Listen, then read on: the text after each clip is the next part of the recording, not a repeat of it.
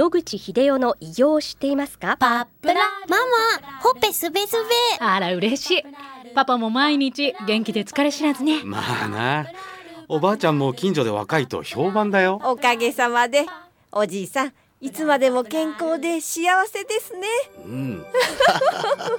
野口英世の医師により開発されたパプラール。老化や万病のもと活性酸素を分解してあなたの健康を守ります80年のロングセラー使い続けた人が知っている安心の品質と効果。その悩みいつまで我慢しますか？まずはお試しを。お問い合わせは東洋厚生製薬所へ。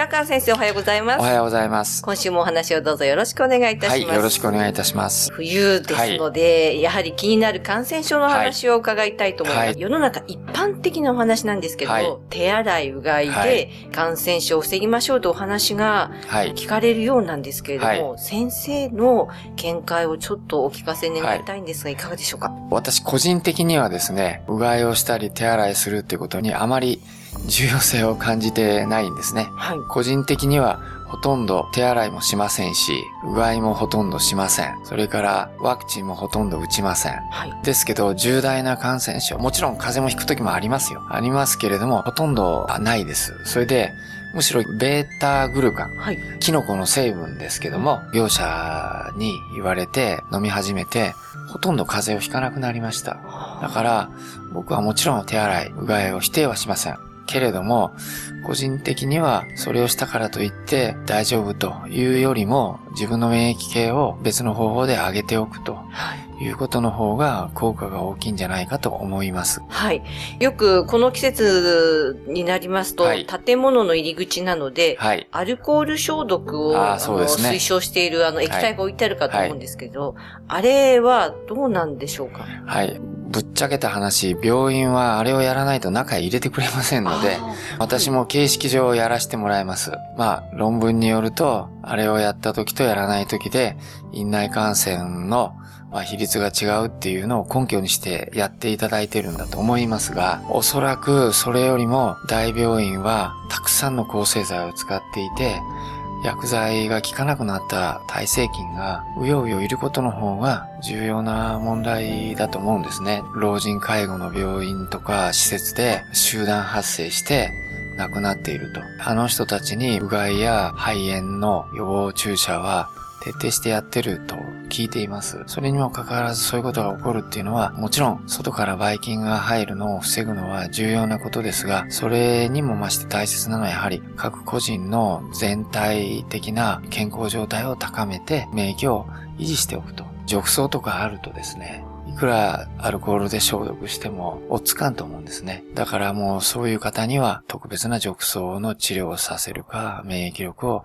アップするようなものを取っていただくかするということの方が私は重要じゃないかなと思います。よくビタミン C はいを取りましょうって話も聞くんですけども、ビタミン C は効果的なんですか？はい。一般にドロップとかああいうので飲んでるレベルでは私はあまり差がないと思いますが、癌の患者さんに高濃度ビタミン C 治療っていうのをやります。これやりますと、癌が助かるかどうかは別として、その患者さんが明らかに風邪をひく頻度がガタンと下がるということは、臨床医として非常に強く印象として持っています。ですので、癌の患者さんで再発予防するときにビタミン C を大量に取らせるっていうのは、特に冬の時期、肺がんとかいろんな人には、まあ肺炎を起こすということは命取りになりかねませんので、そういう時期にビタミン C を大量に取るということは非常に進められることだと思います。ただし、傾向で取ったりすることで、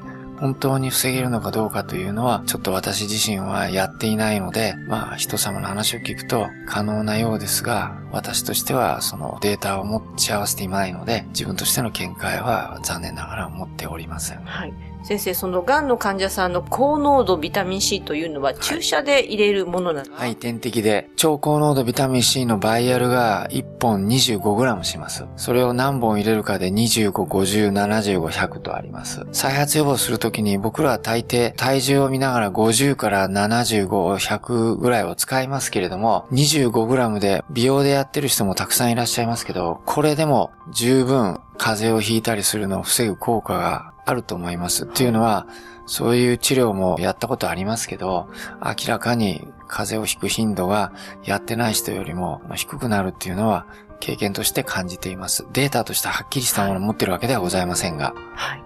血液の中に直接点滴で入れるのは、そうですね。はい、あると。ただ、その、つまり口から取るのに関してはよくわからない、ね、はい、あのー、ビタミン C のドロップとかいうのはありますけども、どう考えても限度が 1g ぐらいなんですね。で、超高濃度ビタミン C はその数十倍以上の濃度を入れているので、全然桁が違います。本当にそれぐらいの、1日どれぐらいの量を飲んだりしたらいいのかっていうのは、ちょっとわからないですね。ただし、ちっちゃい時に正月に段ボール箱一箱のみかんをガバンチョと食ってた時代に確かに風邪ひかなかったなっていうのはあるので、超大量に食べればそれなりの効果があるのかもしれません。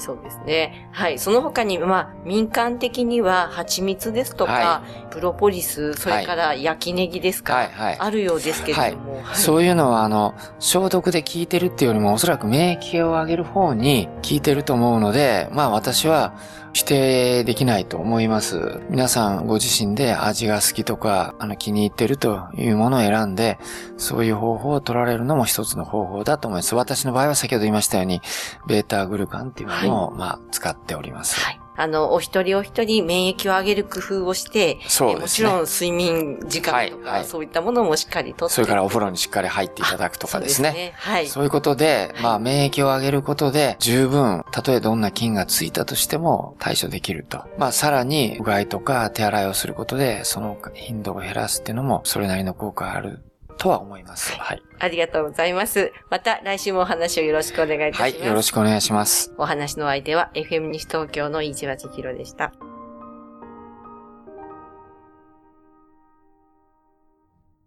日々進化するがん治療。一般的な治療では無理と言われてしまったんですが。諦めない。独自の治療法を提案。これまでの治療がとても辛くて。まずは痛みを与えない安心できる希望の治療を。赤坂フロイデクリニック。お問い合わせご予約は電話0364347111 0364347111